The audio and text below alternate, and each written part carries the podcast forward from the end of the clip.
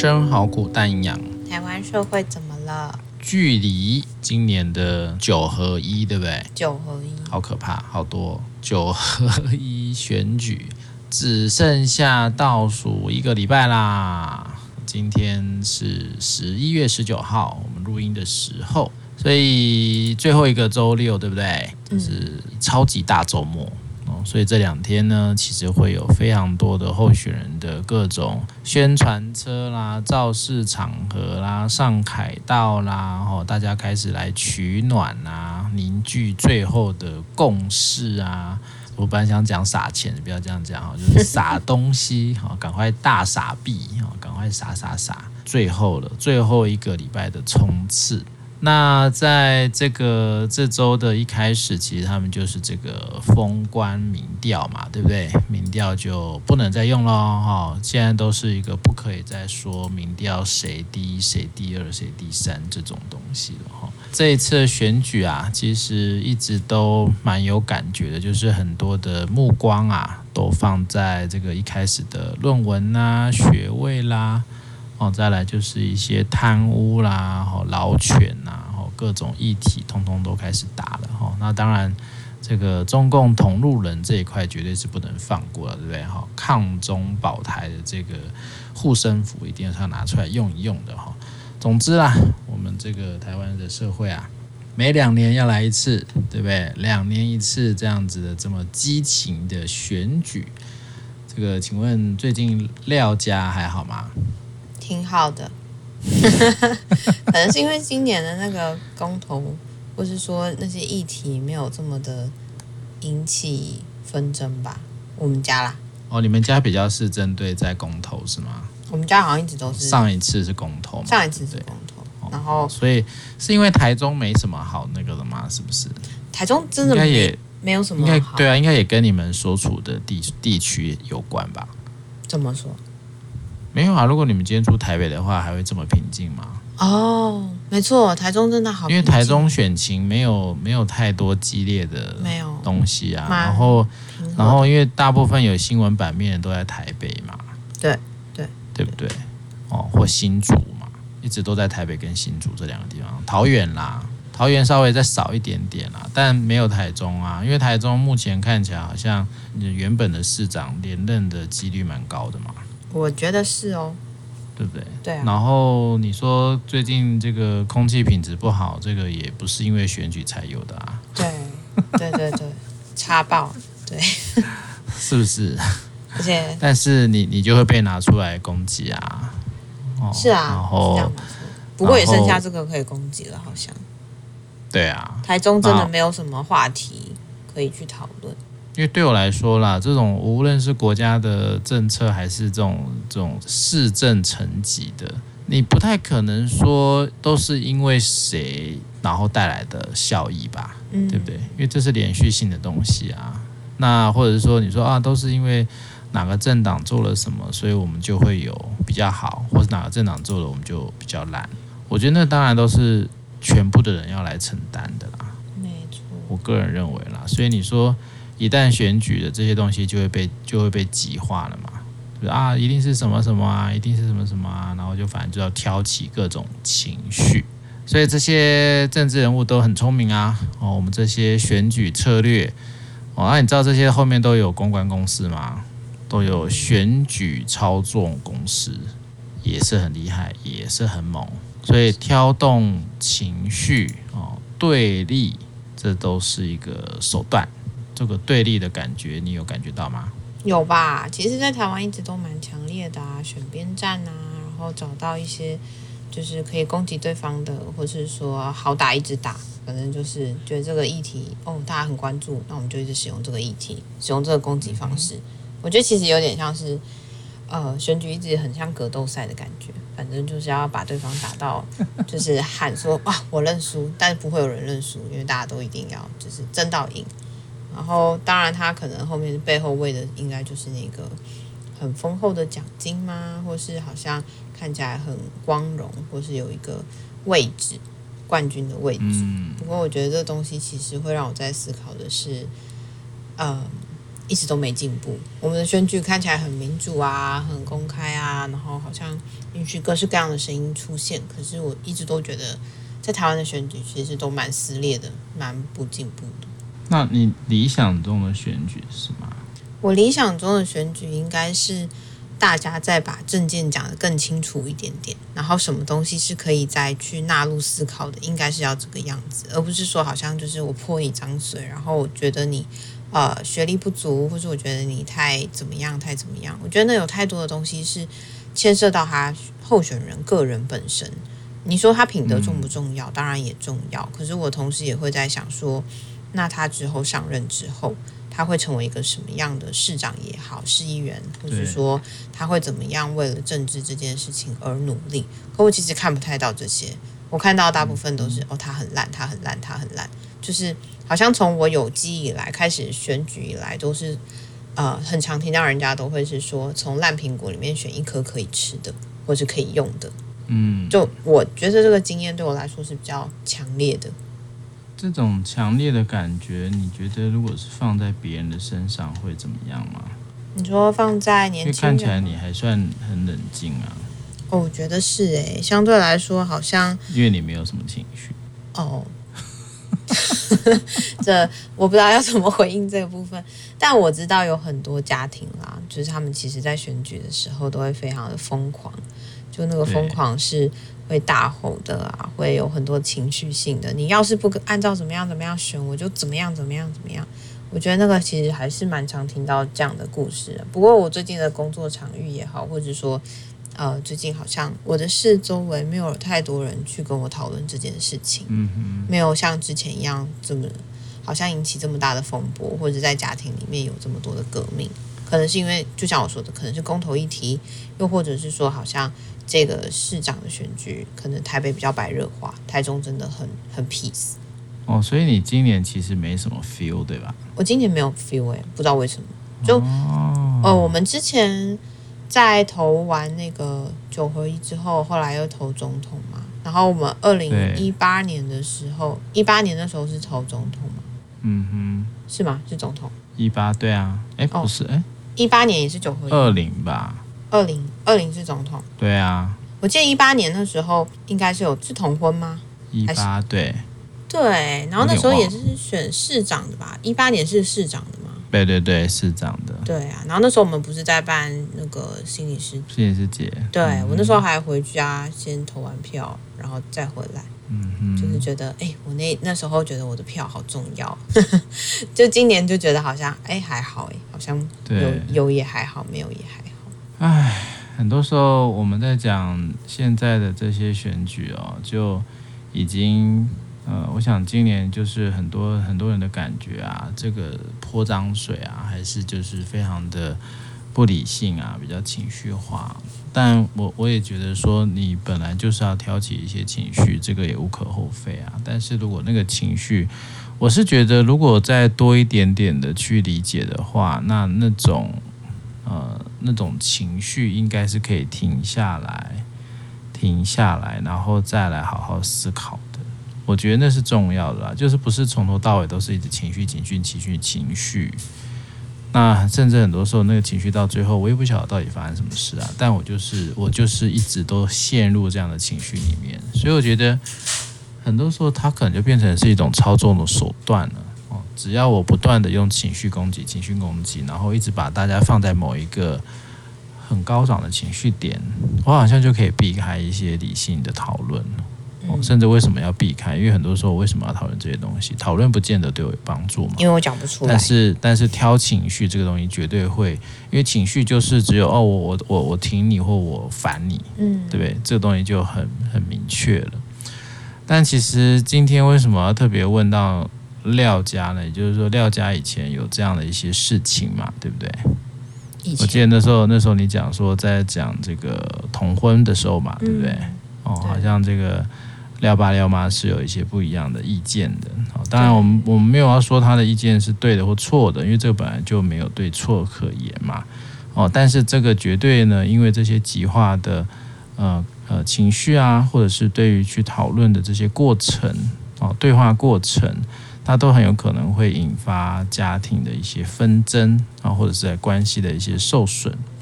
所以我记得那时候你也讲啊，好像就会有些时候在沟通的过程，好像就会有一点点，有一点点困难，对不对？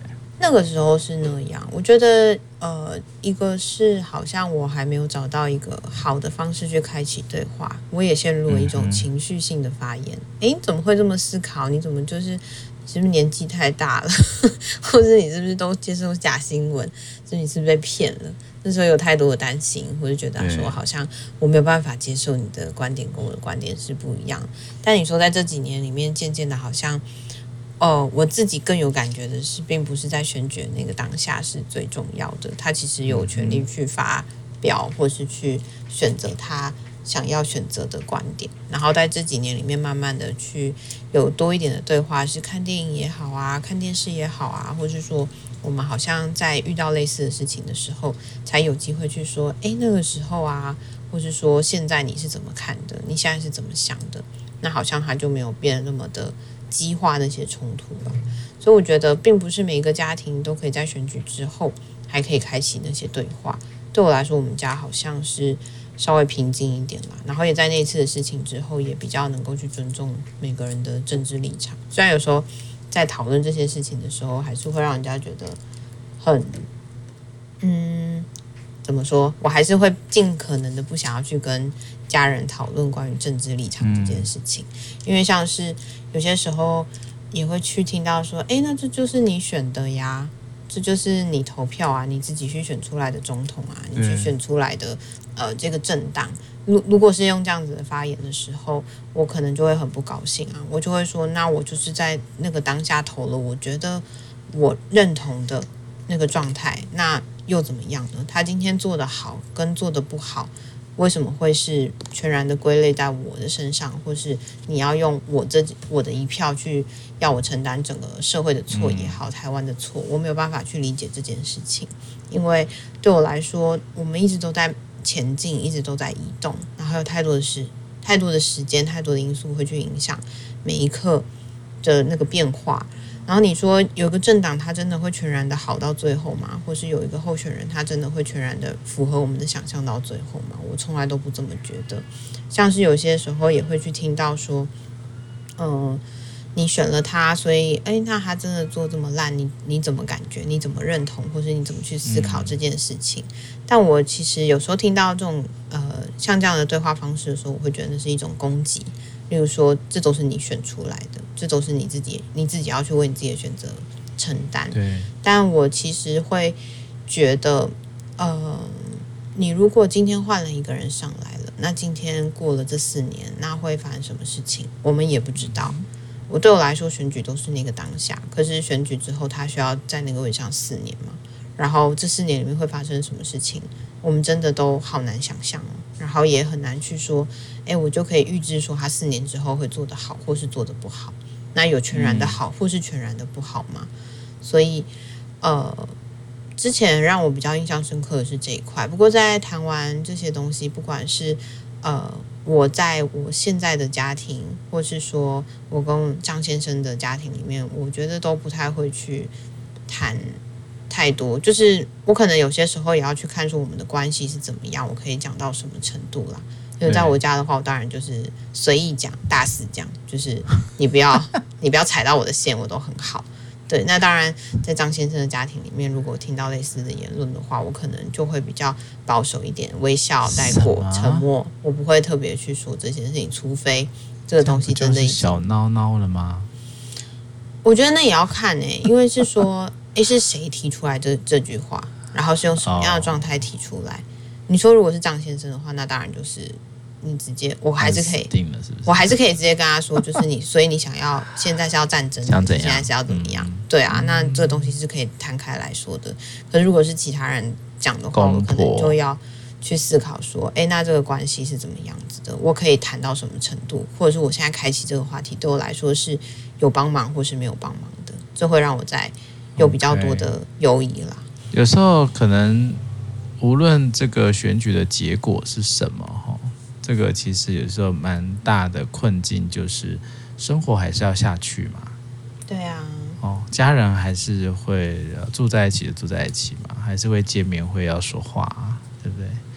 我觉得，如果说大家会把我跟家人的关系，然后把跟选举的结果或者是选举的历程，通通都粘在一起，因为其实有一块就变成是为什么你会不呃，应该为什么会跟我立场不同，或者是为什么我没有办法拉动你这一张票？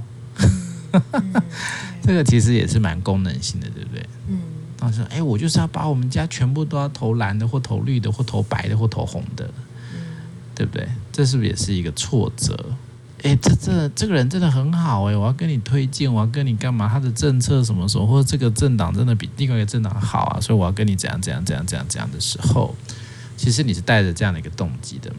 你是想改变对方的，没错。但这个改变啊，哪这么容易啊？或者那个改变改到最后变成是，哎，你这个真的是，哎，你怎么都说不听呢？我都已经跟你怎么样了，然后他真的是对的，你要相信我啊！你怎么可以不相信我呢？我是你爸爸，我是你妈妈，哎，对不对？我是大人呢，大人讲的话小孩要听啊，或者是说，啊，你这个东西怎么那么不孝顺呢？就是会无限上纲啦，我觉得这个就这个就跳跳出原本说，呃，我们讲说民主国家啦。哦，这个选举啦，这些都是个人的权利嘛。嗯。但如果你要把你跟你的家庭的这些关系啊，各种的纠结啊，哦，翻旧账啊，通通都连接在一起的时候，哇，那真的就复杂到极点嘞。甚至选举是一时的啊，家人要做一辈子哎。啊。那台湾当然比较有趣了，台湾的一时就是两年嘛。哎，你这样算真的哦，你有多少个两年？这样算下去，你跟你的家人，对不对？你你爸妈总是会走的啊，但他跟你交叠会有几个两年，就是两年一次，两年一次，两年一次。甚至如果说在各种的政策干扰，或者是你要跟他去讨论哈，你想他想改变你，你想改变他，那这个东西就会变得一直在你的家庭关系、家人关系里面就一直哇上上下下、上上下下。我真的觉得不晓得，我我很难想象，如果真的是。呃，两年就要吵一次，两年就要吵一次，那可能吵到最后，可能就分开了吧，对不对？嗯，可能就可能这个家人关系可能就做不下去了吧。那不是很有趣，就是我们为了一个呃，也许只是一个意识形态，也许只是一个跟我们根本无相关的政策，或者是我们根本就不晓得我们在干嘛，对吗？情绪来的时候，你不晓得你在干嘛，哎。然后搞到最后说，哎，怎么了？我的我跟我的家人没有办法再去说话了，哦，好像我跟我的家人已经不太有以前的那些关系了，好像回不去了。因为或许你想要再讲些什么的时候，但是你就不见了，这个关系已经不见了。哦，我们是觉得啊，其实看过很多这样的一个家庭，啊，无论是退群组啊，对不对？退出家庭的群组啦，或者是份额就。搬出去啦，就再也不讲话啦，或者是各种恶言相向啦，哦，甚至家暴的事件都有可能是因为选举而引起啦。哦，嗯，不过你在讲这件事情的时候，让我在想的是，呃，好像这个选举的议题也都是在勾出这个人很深的价值观，有些时候是这样，当然会有风向啦，会有情绪性，这些都有可能。那我也在想的是，今天关系为什么会破裂？也好多时候它成为了选举比较像是一个导火线吧。每两年就提醒你一下，要炸了，要炸了，就是赶快炸一炸。就是有时候在台湾是长这个样子啊。我也我也听过学生说，他们就是份额退群组啊，然后但他们的那个退群组后面也还是有很多东西是可以去做讨论的。诶，那退了之后，你的感觉是怎么样？有些有些人会告诉我说，其实蛮舒服的，就是以前都要看他们传长辈图啊，或者讲一些他们很不认同的言论，但退了之后，他觉得，哎，我可以开始关注我自己更在意的声音，然后退了之后，然后我就会觉得说，我表达我自己的立场也没什么不对啊，然后或者说我们还是可以有机会在其他场合去说一些我想说的话，或者听你们说，就是我比较关心的内容，但我不需要在群组里面一直被疲劳轰炸，所以我觉得。当然，一个行动背后，它可能带来的是很多的撕裂啊，或者很多的对立，但也有可能它有机会带来新的空间或者新的可能性。所以你说两年一次的选举，真的要都不讨论这些东西吗？或者真的都要逃避吗？我觉得就像刚刚那个对话里面让我在思考的是，很多时候关系会去影响我们到底要谈得多深，谈得多多，然后或是说随着时间里面，像是我在四年前跟我在四年后，我觉得也会有蛮多的不同。我怎么去思考这件事情？我怎么决定去跟我的家人如何开启？或者说我怎么去表达我的不高兴？嗯、就是我觉得那个方式也会很不一样了。嗯，对啊，我觉得那个空间啊，给彼此一点空间是重要的哦，给彼此留一条可以继续对话的道路是重要的。我觉得这句话还是同样的啦，选举是一时的，家人才是永远的。当然，家人里面会有很多很多比政治来的更纠结的东西。但已经够纠结了，就不要再把政治的这些东西再卷进去了吧。哦，我觉得这个就可能会是我们比较常看到的，哦，把家庭的一些部分啊，跟你的政治啊、选举的一些意见啊、意图啊，然后，做一点点适当的拉开。哦，我们当然说这个东西一定会互相影响嘛，但是拉开一点距离，给自己一个机会去好好说，好好的去对话，甚至有空间去反思，哦，比较有呃。转换了，我们我们常常看到有些时候是因为这样的一个，呃，只是因为一个意见的不合哦，导致于这个家庭的失和，我是觉得蛮不划算的啦。尤其很多时候啊，这这个是有的时候是争论节目上面的那一些所谓比较激化的哈、比较激烈的情绪性的语言，却被呃无限上纲哦，然后放在家庭里面变成是一个很可怕的一个。算是什么？算是一个地雷吧。那这个地雷可能就两年踩一次，两年踩一次，其实是很伤的。好啦，希望大家都能够在面对下个礼拜的选举，能够更坦然哈，或者是更能够呃不要太情绪的去干扰到其他人的一个权利啊。话可以说，但是千万不是要用强迫或者是勒索威胁的方式哦。好的，就到这里了，拜拜，拜拜。